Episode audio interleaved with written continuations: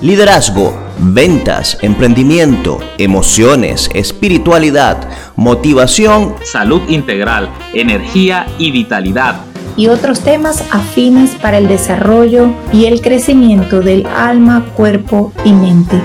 Bienvenido, bienvenida al Club de Expertos. Donde cada semana tenemos para ti entrevistas con invitados de lujo, conducidas por Luz Mari Núñez, Nair Duarte, Alexis Suárez y Carlos Figuera. Libres de juicios, llenos de amor.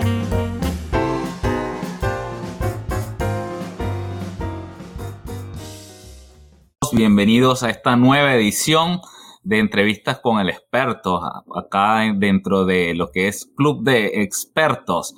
Este, gracias por unirse, quienes se están conectando a través de YouTube y quienes nos van a estar escuchando en diferido luego a través de podcast, eh, a través de Anchor, la plataforma Anchor o Apple Podcast o incluso Spotify. Por ahí estamos, estamos por todas esas plataformas de podcast.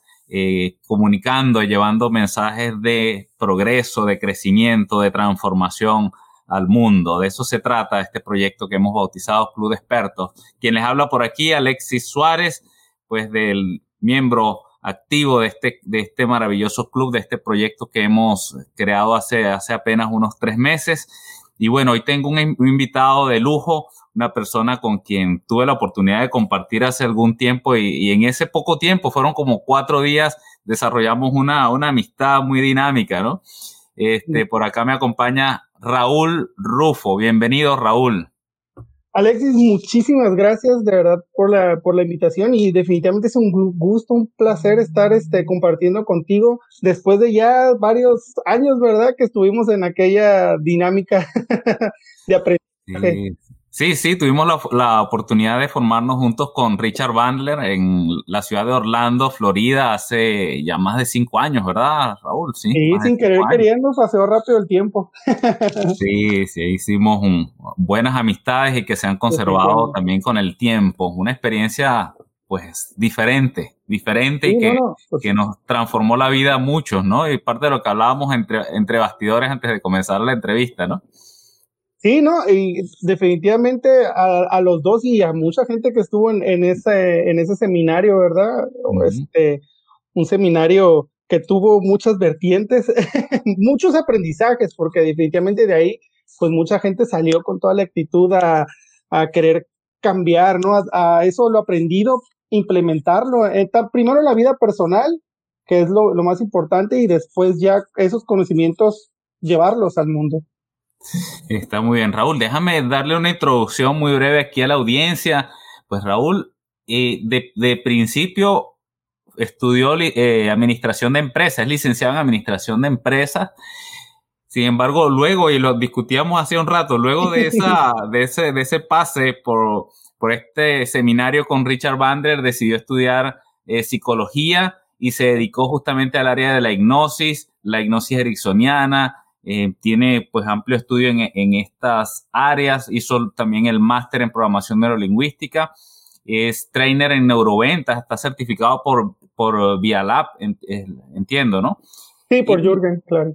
Por Jürgen, ah, qué bueno, qué bueno. Este tiene un posgrado en, en, una maestría, perdón, en educación con énfasis en ciencias sociales y este, actualmente está cursando un doctorado en educación que me dijiste que lo terminas para el próximo año con el favor Así es, en, en, marzo exactamente. o sea, te has dedicado full estudio. Ahora, para, para que pues también te vayan conociendo en lo profesional, este, ¿qué, ¿qué fue eso que te hizo cambiar tan radicalmente, ¿no? De estudiar administración de empresas y de pronto, no, ahora me voy al, al, área de la mente, al, a la psicología, a la hipnosis y a todas estas áreas de, de, la investigación, sí. Me, me hipnotizaron totalmente.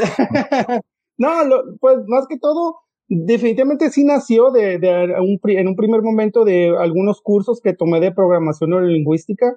Este, pues me, me empezó a llamar la atención y como que no queriendo, así como que fue investigando, ¿no? El típico, investigas, a ver, esto será verdad, no es verdad, y te vas metiendo y de repente vas diciendo, bueno, sí, sí, sí tiene sus, sus verdades, ¿verdad? Sí tiene sus, sus cosas que verdaderamente cambian. Entonces, a partir de ahí, como que es, eso que te vas metiendo poco a poco hasta que llega un momento que te empieza a apasionar tanto que dices, ok, esto es definitivamente lo que, una de las cosas que quiero hacer. Y así fue como poco a poco me fui metiendo en esa área. Si bien empecé eh, con el área de la programación de música, también mi deseo a la profesionalización, ¿verdad? De, de, esta parte, eh, no nada más las situaciones, y también darle mayor seguridad al, al, al, cliente a la hora de estar este, trabajando con, en mi casa conmigo, ¿no? Está bien. Y en lo personal entiendo que está residenciado en Ensenada, Baja California, México. Así es. Pues, Por lo que vi en Google Maps, es una ciudad de, de, playa, ¿no? Tienes playa ahí cerca, estás en Pacífico, costa pacífica. Sí, exactamente. Este, este, tenemos playa por aquí. Gracias a Dios, este, puedo vivir en, en un departamento que me da la vista a ese, a ese mar precioso de, wow. de aquí de Ensenada y este es algo también que siempre como que he querido, había querido, ¿no? De que, ay, yo quiero tener mi departamento, mi casa con vista al, al mar y este, y bueno, pues los, las cosas se han dado, ¿verdad? Para que así pueda ir sucediendo. Claro, claro. Bueno, es parte de justamente esa programación que te has ido elaborando, ¿no? Pues aquí Exacto. vemos resultados. Sí, sí. Y, y solo por curiosidad, ¿sabes que México es, bueno, México y Perú en Latinoamérica son los países que, que, han tenido como que esa trayectoria por su gastronomía y compiten en los festivales gastronómicos, cuál es el que más variedad tiene. Y me llama la atención que normalmente las ciudades costeras, las ciudades costeras tienen pues como que más énfasis en esa, en esos sabores, en esos contrastes. Cuéntame cómo es Ensenada en ese sentido, que, que Mira, está la gastronomía allá. Está mal que te lo diga, porque yo creo que cada quien desde su, del lugar donde vive va a decir que es la mejor comida de, del mundo, pero en nuestro, en nuestro caso particular, por ejemplo, aquí en la ciudad de Ensenada hay un lugar que se está haciendo muy famoso que se llama el Valle de Guadalupe, que se está haciendo como la capital del vino a, a nivel nacional, México, porque aquí, de aquí sale la mayor parte del vino, este, bueno, tanto para México también como para ciertas regiones del mundo. Este, entonces, es, es un, el Valle es, es, de moda que existen una gran variedad de, de, restaurantes con comida pues mediterránea, ¿verdad? Todo lo que tiene que ver con este, bueno, um, mariscos, al, al, almeja, mariscos, camarón, uh todo ese tipo de, de, cocina es la que se está este, haciendo cosas muy buenas aquí en, aquí en Ensenada, incluso los, los street foods de aquí de Ensenada también son reconocidos mundialmente. o sea, wow. tiene su, un sabor muy característico aquí en Ensenada, definitivamente.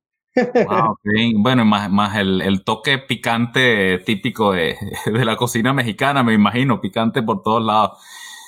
No, no puede faltar. Una de las cosas que me llamó la atención cuando visité México, yo estuve en, en la ciudad de Mazatlán, que también es una ciudad costera, uh -huh. es sí, sí. que en los supermercados habían estantes completos, paredes de peptobismol, de, de antiácido. y decía, bueno, no que el picante fortalece el estómago, ¿cómo venden? ¿Será que esto es solo, solo para los turistas? Mira, por parte sí es, sí es para los turistas, este, sí tenemos una, una gran resistencia en, en, esa parte, pero bueno, también de, de vez en cuando sí sucede la, la, clase de accidentes de que dices, ay, creo que le puse mucho picante o la, estaba muy condimentado, ¿no? Este, y sí, sí hace falta, pero es raro, es raro, la verdad. pero bueno. para, para el que llega de externo, eh, sí le cuesta un poquito de trabajo lo que es la comida mexicana, a veces.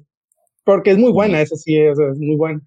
sí, sí, sí, a mí me, me, costó, me costó, pero bueno, la disfruté también, esa, ese contraste de sabores, especial porque en Sudamérica, que es de donde yo vengo, no estamos um, acostumbrados al, al, picante, ese picante tan constante, tan permanente. Sí comemos nuestra comida picante, pero no, no es como que, que algo tan común en, en, el, en lo que es la condimentación de, de nuestros alimentos, en la sazón de los alimentos.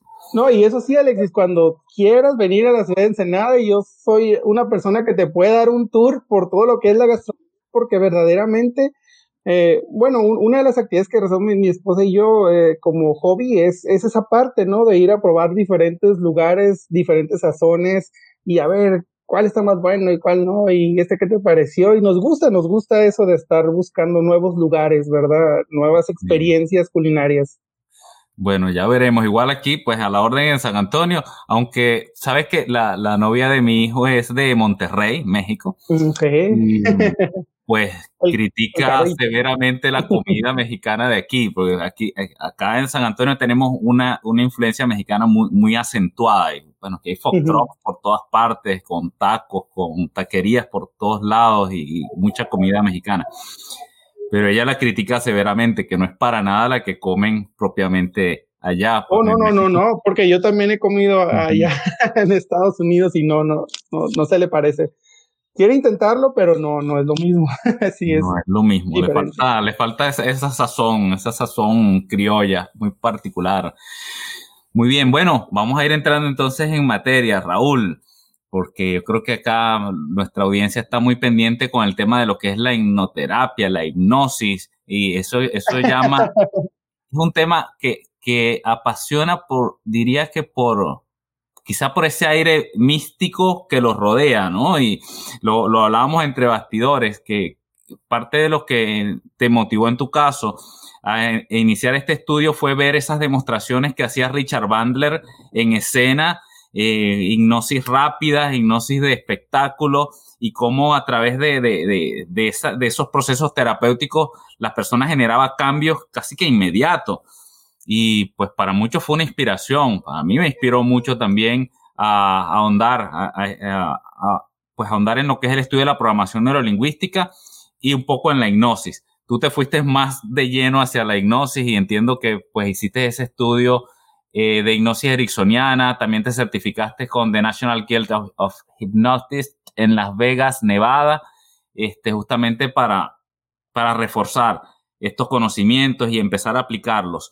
Em, ahora, para, bueno, incluso yo también puedo tener dudas en, en estos temas de hipnosis, lo que es la hipnosis clínica, esta hipnosis de espectáculos, la hipnosis terapéutica, este, ¿De qué se trata esto? Danos una, antes de, entrar en materia, danos como que una, una orientación, danos luces, por favor. Sí, no, pero claro, definitivamente lo que es la, la hipnosis en sí es un tema que llama muchísimo la atención y en el cual sí existe mucho escepticismo.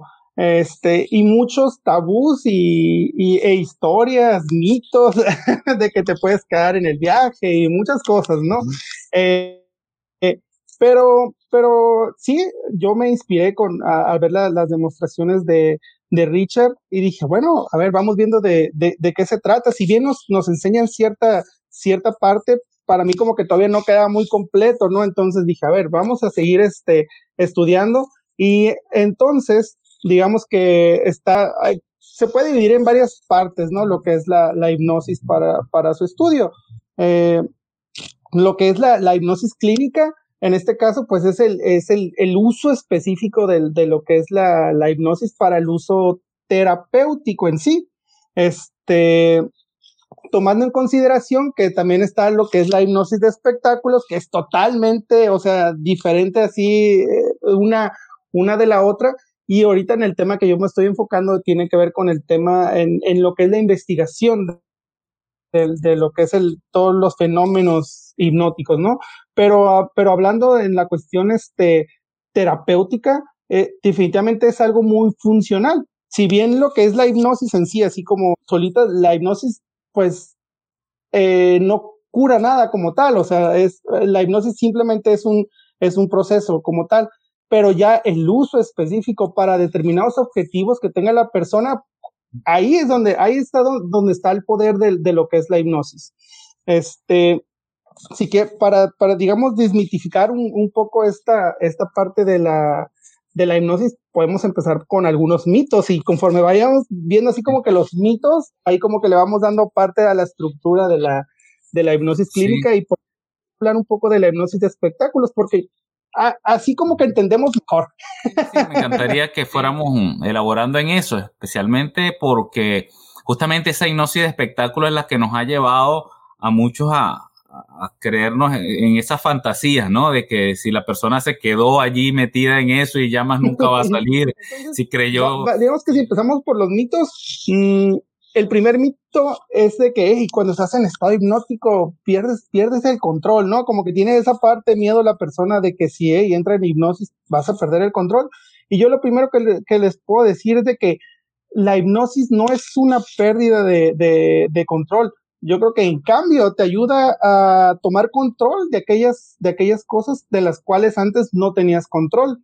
Este, nunca en estado hipnótico vas a hacer algo que no harías conscientemente en un estado de total alerta. Si en caso el hipnotista te pidiera algo que vaya en contra de tu moral, de tu religión, de tus propios valores personales, tú automáticamente no vas a acceder a ese, a ese tipo de, de cuestiones. Este, si bien en la hipnosis de espectáculo pareciere que pierde, que no tienes el, el, el, el control, este, en algún momento de, de, de, de, lo que hizo el hipnotista de espectáculo es tú se lo cediste en algún, en algún momento. el hipnotista normalmente te promete varias cosas y te dice, bueno, sabes que te invito a participar en esto, si, te, si tú participas en, en, en, en el espectáculo, va, te prometo que voy a este, lanzar sugestiones de que te va a ir mejor en la vida, de que vas a ser exitoso, de que, pero es un intercambio, ahí hay un intercambio de, ¿verdad? tú, tú me permites hacer el espectáculo tú participando y, y, este, y yo te voy a ayudar y lanzar ciertas sugestiones, ¿no? Ya después o antes en el proceso hipnótico. Pero en ningún, eh, y entonces es algo en lo cual tú te estás prestando a, a, realizar, ¿verdad? No es algo que no tengas tú el, el control. Eh, ahí es, este, ciertamente pareciera como si, si no tuvieras, pero si, o sea, en caso de si lo tienes. Ahora, ¿qué pasa si en, terapia, por ejemplo, yo, yo quiero hacer las cosas de un espectáculo y lo que tú dices, este, ¿sabes qué? Eh, ponte a ladrar eh, como perro, ¿verdad? O sea, en ese instante tú me vas a decir como que no, ¿verdad? Porque también tiene que ver en el contexto donde se aplica la hipnosis y en el contexto terapéutico y en el contexto espectáculo es algo totalmente diferente. Entonces, no existe la, lo que es la, la pérdida de, de, control ni, nada de eso, principalmente en el, en el área terapéutica. Si bien te sientes en un estado muy confortable, muy, muy, este, muy tranquilo, estás disociado, pero estás ahí, pues. Y yo creo que una, una de las efectividades de la hipnosis es esa, es esa disociación que se va creando, en la cual ahorita también te voy a, te voy a, este, platicar, pero seguimos con el mito número dos. ok, ese es el mito número uno, de que pierdes el control, no lo pierdes. No pierdes el control. En ningún momento, así es. Este, Ni siquiera en esos espectáculos, porque la verdad, lo que te decía, ¿no? Normalmente esos que vemos como hipnosis de espectáculos y le dicen a la persona, ahora eres un, un niño de, de, tres años y la persona se tira al sol y empieza a chuparse el dedo, entonces queda como que, o sea, realmente eh, perdió todo el control y no, no tiene noción de que es un adulto. Eh, eh, sí, sí, exactamente, porque ya están interpretando ahí este ciertos papeles y ya se hizo mm, la sugestión, ya actuó en él. Este, pero, pero, o sea, en caso de que fuera algo muy grave, que atentara en contra de los valores o que de verdaderamente no quisiera hacer, en ese momento sale del, del, del, del trance hipnótico. Hay, este, mira, yo también soy una persona que le gusta ir a los shows para analizar el proceso, ¿verdad?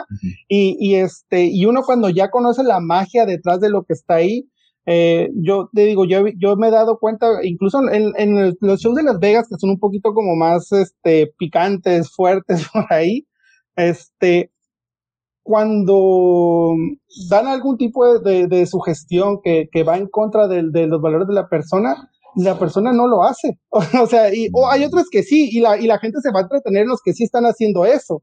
Pero hay otras que, que pudieron haber hecho que hubieran saltado, corrido, llorado. Pero si le están pidiendo algo en específico en la cual no está eh, dentro de su, de, su contexto valorativo, no, la persona no, no lo hace.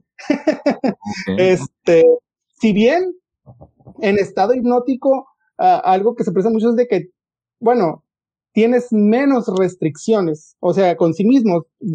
si lo vemos en, en, un contexto terapéutico, mm, te diría que el ser humano se crea en sí mismo muchas restricciones.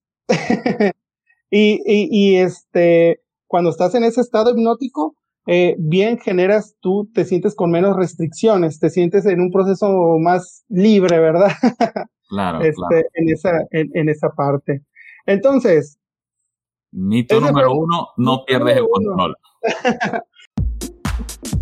Hacemos una pequeña pausa en la conversación para invitarte a visitar www.soyexperto.club. Allí puedes enterarte de todo lo que tenemos para ti cada mes y formar parte de nuestra maravillosa comunidad. Recuerda, soyexperto.club. Soyexperto.club. Continuamos. Mito número dos la gente dice secretos cuando está en hipnosis y la gente entonces tiene miedo de entrar en ese estado de trance porque dice, ¿y si saco ese secreto que llevo guardando por años? este, y, le ese, ese miedo y le digo, bueno, si es un secreto que tú no vas a decir conscientemente, estaba en un estado de alerta totalmente, tampoco lo vas a decir en hipnosis. En hipnosis, en estado hipnótico, también puedes mentir. o sea, la gente también miente en estado, en estado mm. este, hipnótico. Eh, si bien muchas veces, ah, bueno, con el simple hecho de recordar algo, ¿verdad? Cuando nosotros recordamos algo, y ya a nivel consciente o inconsciente, también es un constructo de eh, que, nuestro cerebro está creando hay algo, algo muy eh, asemejado a lo que pasó en la, en la, en la realidad. Si tú viendo, ahorita tú quisieras recordar eh, un evento de cuando estabas niño, a lo mejor incluso que más recuerdes, ¿no? Si lo estás haciendo en este momento, eh, recuerda, por ejemplo, la ropa que traías. Y si te, si te pones a pensar, es muy complicado que tú esa ropa que tú estás pensando que traías en ese momento la hayas traído verdaderamente. Normalmente es algo que el cerebro uh, no tiene tanta importancia, ¿verdad? Entonces ya está yendo algo que se asemeje a la experiencia que viviste anteriormente, pero no está siendo 100% real. no sé si me estoy explicando en esa sí, parte. Sí, sí, sí, y eso me, me, me, me, evoca una serie de cuestionamientos también, pero bueno, vamos a seguir derribando los mitos y luego te hago esos cuestionamientos. En, en, en, en esta parte también, si yo, si yo te digo, por ejemplo, o sea, una más, ¿no? Así como que, hey, recuerda cuando estabas, no sé, en la mañana uh, te estabas bañando. Para, entonces, uh, si lo recuerdas y te digo, oye, descríbeme esa, esa imagen, vas a decir, no, pues es que ya yo estaba, yo me estoy viendo, este, que me estaba poniendo el champú y todo eso, pero la realidad es lo que tú debiste de haber recordado es solamente la, la, la cuestión del jabón o el champú, pero no te puedes ver a ti mismo. Y normalmente cuando uno imagina que, imagínate lo que estabas haciendo, te estás viendo a ti mismo, ¿verdad? Haciendo esa actividad cuando tú en la realidad no puedes verte a ti mismo. y ese es un constructo de nuestro, pues de nuestro cerebro, ¿verdad? claro, claro. Eh, otro ejemplo más, ¿no? Entonces, mito número dos, la gente dice secretos, si la persona está en hipnosis, en un estado hipnótico y no quiere decir el secreto, lo tiene súper guardado, así va a seguir. Siempre, si la persona quiere sacarlo, lo va a sacar también, ¿verdad? Es, depende de, la persona.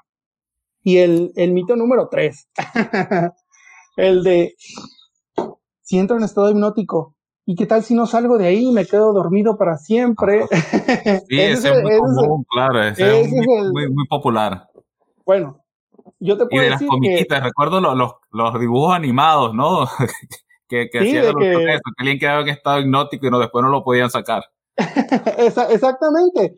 Pero yo lo, lo, que te puedo decir, y a, a, a, ciencia cierta y demostrado, es de que alrededor de los 3.000 años que, que lleva existiendo lo que es la, la hipnosis o, o, o, que existen precedentes de eso, ninguna persona ha que se ha quedado en el, en el viaje, ¿verdad? No hay registro de eso. Si bien, si bien es una, este, es una actividad muy, muy placentera, es una experiencia muy placentera y quisieras, porque mucha gente quisiera quedarse ahí por, por más tiempo del que, del que se, se pretende, pues es, es imposible, es imposible quedarte en ese estado. En caso de que estando en, no sé, en terapia, hablando de, lo que es en, terapia y de repente eh, yo me fuera, ¿verdad? o el quien está induciendo la hipnosis se fuera de ahí, automáticamente ese sueño hipnótico se transformaría en un sueño natural y automáticamente la persona despertaría eh, 100% con naturalidad, pues. O sea. Sí. Mira, qué bueno aclarar esto, porque el, ah, el otro día discutía con unas personas si se podía hacer hipnosis por estos medios virtuales. Y alguien decía, ah, pero si hago vía Zoom y se va la luz en el momento en que la persona la tengo en un trance hipnótico, entonces, ¿cómo, hace, cómo hace después? no pasa, no, pasa nada. No pasa, nada. La persona automáticamente este, va a salir del trance este, con, con naturalidad. Si bien, si llega a estar en, un estado muy profundo de hipnosis, eh, que pareciera que está, que está dormido, y fíjate como digo, pareciera, porque al fin y al cabo la hipnosis no es, no es eh, el estar dormido, pero si estás en un estado muy profundo, este, y se llegara a ir la luz, no va a pasar nada, automáticamente tú vas a salir de ese, de ese trance. Ok, entonces para quienes me lo preguntaron por allí, sí puedes hacer hipnosis vía Zoom, no hay no, sí, claro que sí, no, no hay ningún problema y si se va la luz tampoco hay ningún problema, solito vas a, vas Ahora, a de, de esto que me, planteaba, ah, disculpa. Sí, no, no, dime. Ok, no, de, de, esto, del planteamiento que me hacías, me llama mucho la atención que tú decías que cuando hacemos esa, esos... Mm, eh, la persona la llevas a recordar un momento, entonces muchas veces ese recuerdo tiene un, constructo porque la persona empieza a crear cosas que quizás no estaban allí. Esto lo, asocio con el tema de las regresiones. O sea, si en un proceso hipnótico eh, empiezo a llevar a la persona, vamos a explorar tu vida pasada, hasta dónde eh, esa exploración corresponde a unos recuerdos ocultos en el ADN o en vidas pasadas, o, quizás se trate de, ese constructo de lo que la persona quiso o quiso ser, porque una, algo que me ha llamado la atención, no sé si ocurre en México, pero en Venezuela, muchas de las personas que iban a estas, a estas regresiones terminaban siendo próceres de la independencia, entonces nadie era como que el esclavo o nadie era un simple mortal, sino que todo el mundo era prócer o era familiar de un prócer o estaba en un proceso independentista o algo así, ¿no? Entonces... Sí, alguien importante, ¿no? Y creo que... Cuéntame, ¿qué, opinas de eso? Y hacen las regresiones, ha habido, híjole, yo creo que miles de Napoleón, o sea, miles que haciendo regresiones a vidas, a vidas pasadas dicen que, que era Napoleón Bonaparte, ¿no? o, este. Por eso se ha este caricaturizado tanto, me imagino, ¿no? Que sí, sí. Mira, si bien. con el gorro de Napoleón en, la, los cuentos, Estuve en, en, un proceso también de, de regresiones a vidas pasadas, eh, más que todo para saber la técnica, ¿ok? Este, sin embargo, en, en, en lo personal, yo, ah, no, o sea, igual, no, tengo tanta la creencia de lo que es la, la regresión de, la vida pasada. Sin embargo, para uso terapéutico, si la persona quiere, eh, le da más, quiere eh, establecer algo a lo que es la regresión a la, a la vida pasada, bueno, si, si yo considero que es algo que la va a hacer sentir bien y que a partir de ahí vamos a obtener los recursos necesarios para, para hacer ese objetivo terapéutico en el cual estamos planteando, lo, lo, lo voy a hacer. Ah, digamos que hasta cierto punto yo voy a tener la creencia de, de que esa, esa persona tiene. La, la, las regresiones, al fin y al cabo, en, en, en la vida, en la, en la vida que te está tocando vivir este, actualmente, sí tenemos que hacer ciertas condiciones, cumplir con ciertas condiciones para no introducir en la persona eh, recuerdos falsos o ficticios que anteriormente se daba, sí se daba ese, eh, eh, esa cuestión. Y este, hay ciertos estudios, ¿no? En la cual se le, a las personas por medio de trance se, le, se les hacía creer eh, ciertas cuestiones desde que, bueno, como es un experimento, fue un experimento de que había necesidad de una persona y se, se, le van induciendo ahí ciertos recuerdos y de repente ah, la persona decía que sí lo hizo, ¿verdad? Porque se fueron induciendo ciertos, ciertos recuerdos. Por eso, normalmente en, las regresiones ya eh, terapéuticas, eh, no, no, se suele hacer eso, se suele ir al pasado para, digamos, tomar los recursos necesarios, pero no se va a hacer eh, o hacer vivir una vivencia como tal muy, muy específica, incluso por el trauma o todo eso. ¿Por qué? Porque, porque también ahí se corre el peligro, ¿verdad?, de inducir ciertos recuerdos falsos. Por eso tienes que ser eh, muy cuidadoso en esa parte, en, la, en inducir recuerdos falsos. Eh, eh, ahí está como que el, el, la cuestión, ¿no? El cuidado que se debe de tener. Definitivamente, en lo que son las regresiones, ya es este, se, se debe procurar tener este, conocimientos avanzados, ¿no? Ya en, en lo que es la, la hipnosis. Claro, claro, entiendo. Ahora, bueno, bien, interesante que hemos en estos pocos minutos hablado sobre estos mitos y también sobre estas cosas así medias dudosas sobre la aplicación de la hipnosis. Ahora me gustaría eh, aterrizar este tema a lo que es la parte de la salud, Raúl. Em, eh, la, hipnosis, pues es bien sabido que se utiliza para trabajo con fobias, para este, incluso eh, ayudar en los procesos de sanación de la, la persona, Em, entre otras cosas, ¿no? En el caso de, hablábamos hace un rato entre bastidores también sobre las adicciones.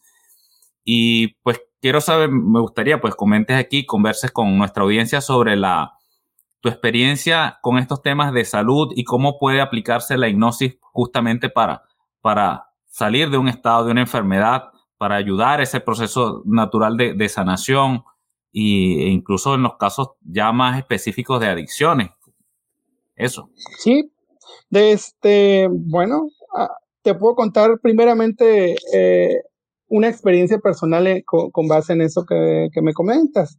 Eh, poquito después de, estar en, en, Orlando, eh, ¿sí fue antes o después? Bueno, ajá, creo sí, fue después, creo.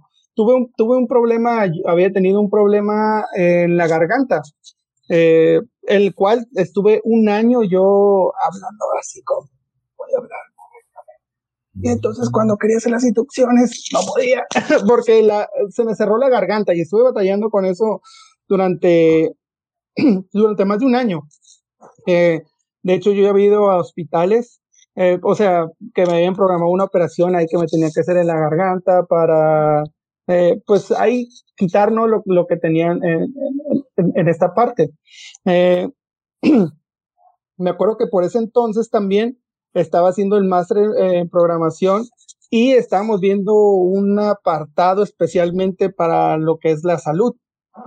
Este, igual nos metían en, en trans y todo eso, y creo que ese módulo duró, no recuerdo si dos o tres módulos por ahí, pero este, importante. No, no quiero decir que con esto que inmediatamente después, o sea, de que y terminó, terminó el módulo y automáticamente me sentí bien, no, pero sí puedo decir que progresivamente, poco tiempo después de, de los módulos que estuvimos viendo para la salud, mi voz volvió a la normalidad y no hubo necesidad de hacer este una operación. Una operación, wow. A, a, partir de ahí, hasta entonces, no he tenido problemas serios con, con, lo que es mi voz y ahorita pues se puede decir que ya hablo eh, normal, pero yo estuve batallando este más, sí, más de un año con ese... ¿Cómo fue ese proceso de, de, de autosanación? ¿Tú te haces una, una visualización o, o cómo, o una conversación con tus células? Porque he escuchado varias, varias teorías, varias vertientes. Me gustaría saber cómo, cómo fue tu experiencia. Sí, mira, yo te puedo decir que prácticamente fueron este, definitivamente a través de, los ejercicios que se estuvieron así, haciendo ahí y también por medio de los trances hipnóticos que nos, que nos iban este, sugestionando, ¿verdad? Que nos iban proporcionando ahí en los ejercicios. Eh, si bien, o sea, es mi creencia, porque al fin y al cabo no, no puede estar demostrado científicamente de que influyó es, e, esa parte, eh, yo, yo así lo creo, es mi creencia, ¿verdad? Porque de, de, de haber tenido, de haber tenido que estar ya, pues, pues, yo recuerdo que ya estaban haciendo los cálculos finales para ver cuándo iba a ser la operación y eso, ah, y de, de, repente, ¿sabes qué? No, pues ya no se necesita nada, no tienes este, nada. Eh, pues prácticamente fue con eso, ¿ok? Realmente yo lo asocio a, a, a esa parte, ¿no? porque es que estábamos trabajando, ¿no? Y aparte, por como es, es repetitivo, ¿verdad? Porque estamos practicando. Entonces, en lo personal, yo lo asocio a que pudo haber influido. Si bien, este, yo siempre he dicho de que al fin y al cabo, lo, lo que es la, la hipnosis o cualquier tipo de elemento adicional a la medicina siempre va a ser de apoyo. O sea, definitivamente yo nunca, yo no diría, no, sabes que si tú vienes te vas a curar con, con hipnosis o programación lingüística, eh, siempre lo puede tomar o lo voy a decir que es como, funciona como un apoyo a, más sin embargo, pero sin embargo, si este, si tú tienes tu, tu médico y tu médico dice algo, bueno, sabes que se hace también, ¿no? Van a la par, pues toma uno por la otra, o tomas este o tomas este camino. Serían complementarios. Ok, ok. Lo utilizas para potenciar justamente ese proceso natural de sanación, ¿no? Y el, también puede venir apoyado por, por el especialista de la salud. Así es. Sí, sí, totalmente. Y entonces, eh, digamos que de ahí, ¿no? Nace entonces, yo digo, bueno, verdaderamente creo yo desde mi creencia personal que que sí funciona todo esto y a partir de ahí entonces pues más me meto, ¿verdad? En, esta parte de, de, de lo eh, aplicado a la, a la salud y con mi esposa también. Este, hemos hecho ciertos, ciertos trabajos o eh, ciertas prácticas que le, apoyó en su momento también a cuestiones muy específicas de, de, de, salud. Entonces, definitivamente tiene un, este, un efecto positivo. Mira, y te voy a decir eh, algo en forma de chiste. Si bien la palabra hipnosis por sí misma, eh, socialmente, ya genera cierto impacto en, en, este, en el método terapéutico, potencializa la, la simple palabra, ¿eh? y te voy a decir por qué. Hay ciertos estudios que demuestran, por ejemplo, que si a una persona lo metes, lo sometes al mismo proceso terapéutico y, y le dices, ¿sabes qué? Vamos, aplicar hipnosis y que fuera algo que no fuera la hipnosis, pero, pero ella cree que eso fue lo que fue hipnosis, se potencializa eh, lo que es esa parte.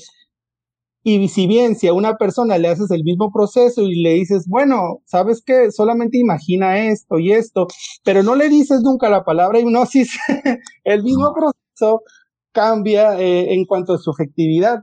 Normalmente es más efectivo con el simple hecho de poner la palabra hipnosis ahí sobre la mesa. wow, el efecto placebo del poder de la palabra. Exactamente, total, totalmente. Este, pero pues, pero también al fin y al cabo no, no se puede obviar que eh, la hipnosis no deja de ser un proceso comunicativo.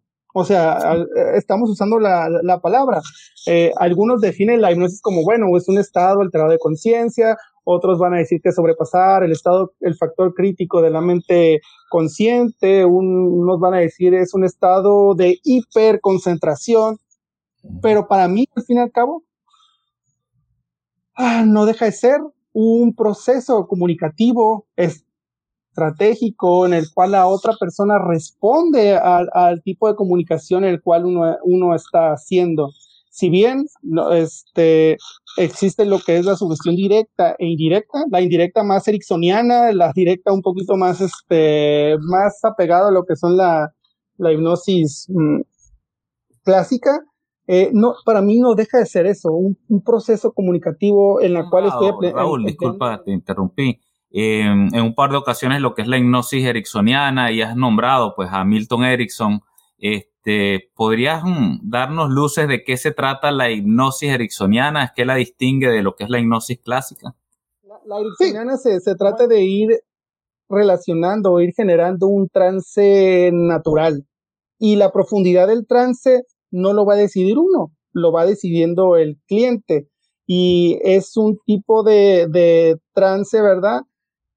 Este, un nivel de comunicación que va más a lo que es la utilización del lenguaje, pero con base a, lo, a las necesidades del cliente. Y en la clásica, pues, quien decide el tipo de cuestión dar o qué le, pues es el hipnotista. ¿Verdad?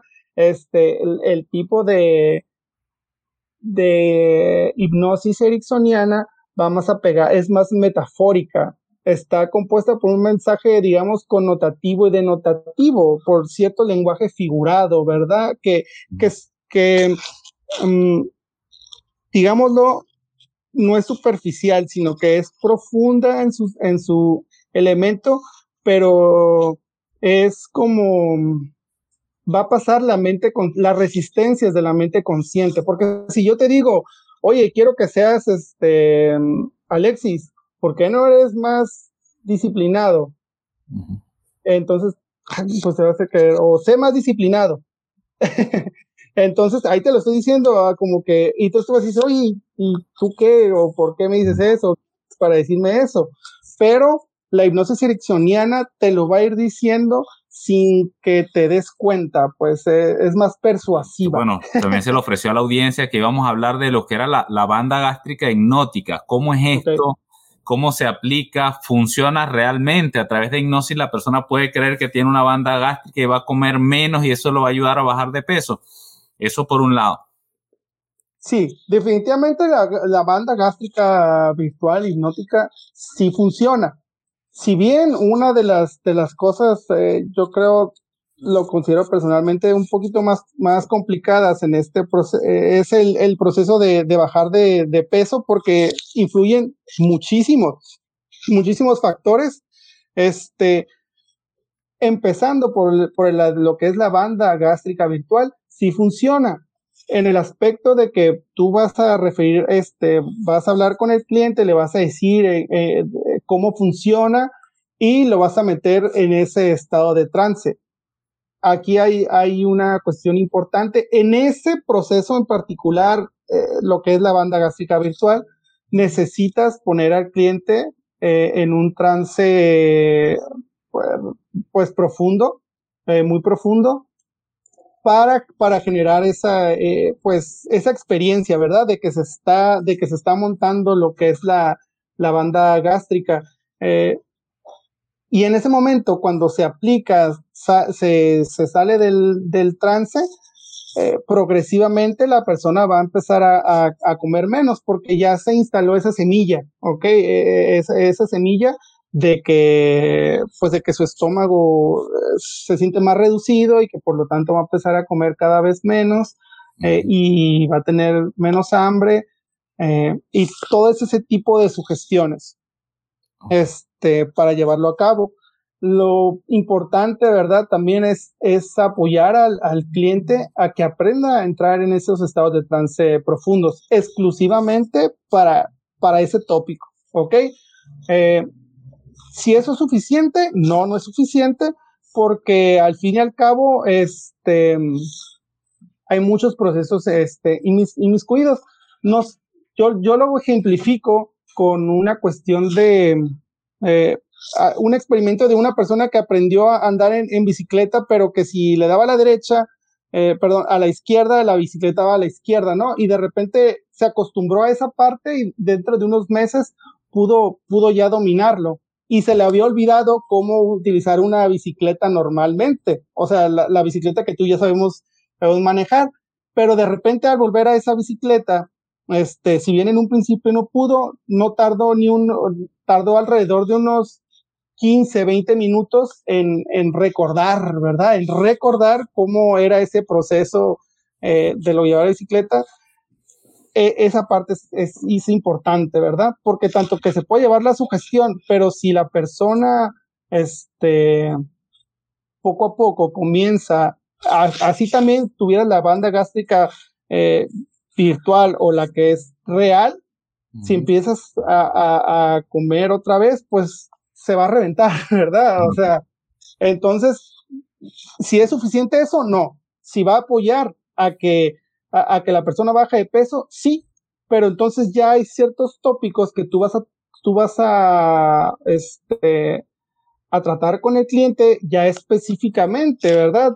Va a ser para ejercitarse, eh, para realizar, mejorar los hábitos de, de salud, mejorar tu autoimagen, tu autoestima. Entonces ya todos esos tópicos van generando ahora sí que sea un, digamos, un proceso completo.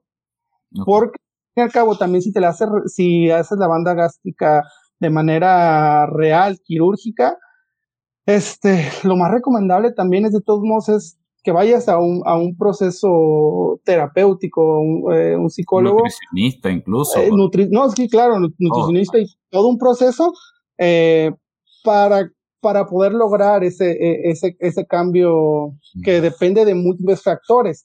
También, pese a que la banda gástrica funciona, la hipnosis para bajar de peso ya aplicó a diferentes ámbitos funciona, si es importante, ¿verdad? Que el cliente al fin y al cabo tiene que poner de su, de su parte y tiene que estar comprometido con el cambio porque, vamos, bajar de peso no sucede de la noche a la mañana, ¿verdad? Requiere tiempo. Y, y, muchas veces uno está en, en, un estado en el cual llevas ya meses que, que sabes que lo estás, lo estás logrando y si estás viendo avances, pero de repente puede pasar algo que está fuera de tus, de tus manos, de que sabes que se murió un, este, un familiar o, o algo que, que, te, que te, que te deje fuera de, de eso, de eso, ya esa rutina que estabas generando y que de repente poco a poco, este, no vas volviendo a ella, pum, se desaparece, Todo lo que, lo que se ha estado trabajando. El chiste es obviamente que si te sales de esa rutina, volver lo más rápido posible, volver lo más rápido posible para seguir en ese, en ese camino eh, en el cual uno está trabajando. Qué bueno. Ya hemos llegado al, al final de, de, esta emisión. Le doy las gracias a quienes nos estén escuchando a través de los audios de, de podcast, a la audiencia que se conectó aquí en vivo durante esta transmisión en, en YouTube. Y pues a nuestro invitado del día, Raúl Rufo. Muchísimas gracias, Raúl, por habernos acompañado y nada, tu mensaje de despedida al, acá al grupo. No, bueno, primeramente fue de verdad un gusto estar contigo, conectar, ¿verdad? Después de hace ya varios, varios años, me sentí muy a gusto eh, compartiendo con, con ustedes y, y, claro que estoy en la disposición de que si se repite y hablar en, ahora en temas educativos, adelante. Quedaron varias cosas ahí pendientes, pero ya habrá tiempo, ¿verdad? Esperemos en Dios que, que, haya, que haya la oportunidad de seguir compartiendo. De verdad, muchísimas gracias, Alexis, y un gusto poder platicar contigo en esta charla tan amena. La conversación que acabas de escuchar es un resumen de lo que recibieron los afiliados al Club de Expertos, quienes también tuvieron la oportunidad de interactuar en vivo y realizar sus preguntas. Recuerda que si deseas formar parte de esta comunidad, puedes visitar soyexperto.club. Allí encontrarás todos los detalles. Hasta el próximo episodio.